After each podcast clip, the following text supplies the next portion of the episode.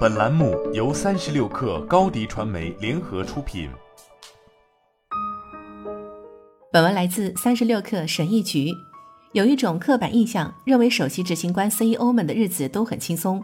其实大多数领导人都会喝咖啡。马克·扎克伯格不喝咖啡因，埃隆只喝几杯咖啡。众所周知，泰迪·罗斯福每天需要喝掉一加仑。像可卡因这样的高能量药物会长期损害认知能力和表现，会消耗身体上的整体能量。例如，在第二次世界大战结束时，纳粹领导人给士兵服用兴奋剂，以便在关键战役中从士兵身上榨取更多。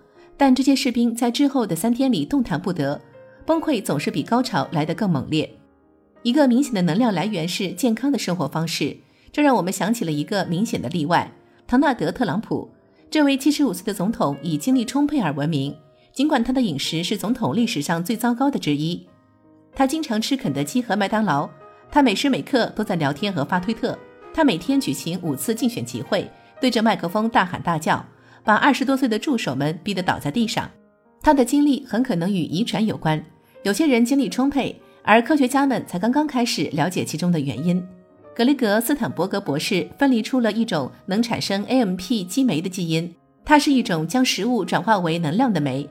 如果你可以分泌大量的 AMP 激酶，你就会感觉身体更加灵活，能力上更能完成重要的任务。肥胖的人通常 AMP 激酶水平较低，他们常常会感到精疲力尽、缺乏动力。斯坦伯格博士的目标是通过药物治疗，不过他的研究也表明。如果你积极参与锻炼，身体会增加这种酶的释放，帮助你一整天都更有效率。首席执行官 CEO 们每年都要做出一些非常重要的决定，他们知道其他的一切都是重要的，但还不足以让他们失去理智。在压力下保持冷静的能力是能量管理的一大优势。首席执行官 CEO 们平均每周工作六十二点五小时，但在这个数字中有很大的可变性。有些人的平均工作时长在五十到四十小时左右。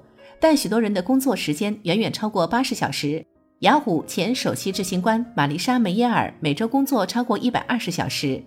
大多数首席执行官 CEO 只在重要时间段每周工作一百二十小时。这种情况很少持续几十年，所以不要认为他们是超人。我们每个人都有能力迎接极端的挑战。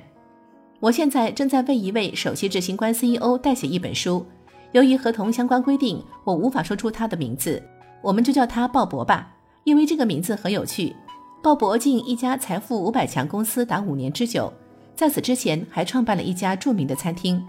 鲍勃并不具备你所期望的 CEO 应有的所有品质，他没有完成大学学业，小时候是个捣蛋鬼。然而，他确实具备两种 CEO 必备的素质：职业道德和智慧。他从不学习，但成绩上总是得 A。他十三岁就开始工作，非常喜欢赚钱，这就是他的天性。在满分一千六百分的 SAT 考试中，鲍勃得了一千五百四十分。他说他完全惊讶自己得了这么高的分数。然后他又考了一遍，结果是一千五百七十。在众多因素中，是因为他的职业道德和智慧最终让他登上了高管层。我问他，当大公司的首席执行官 CEO 是一种极端的职业，不是吗？所以你喜欢这份职业吗？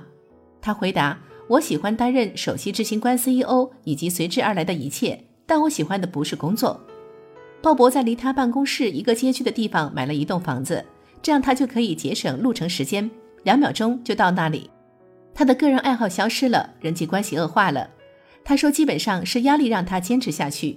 有那么多的利益相关者和周围的人们都在依赖他。他说，他在办公室里一直面带笑容，但其他人却不知道他感觉自己在慢慢死去。不要以为每个首席执行官 CEO 都精力充沛、活力满满。他们大部分时间都是面无表情的。然而，如果你想有更高的能量水平，需要把基本的事情都做对，比如健康饮食、充足睡眠，学会控制你的压力水平，否则他们就是你生产力的蛀虫。交错调和你的工作任务，要给自己很多短暂的休息。除此之外，主要是遗传因素在起作用。你可以充分利用你所从事的工作。好了，本期节目就是这样，下期节目我们不见不散。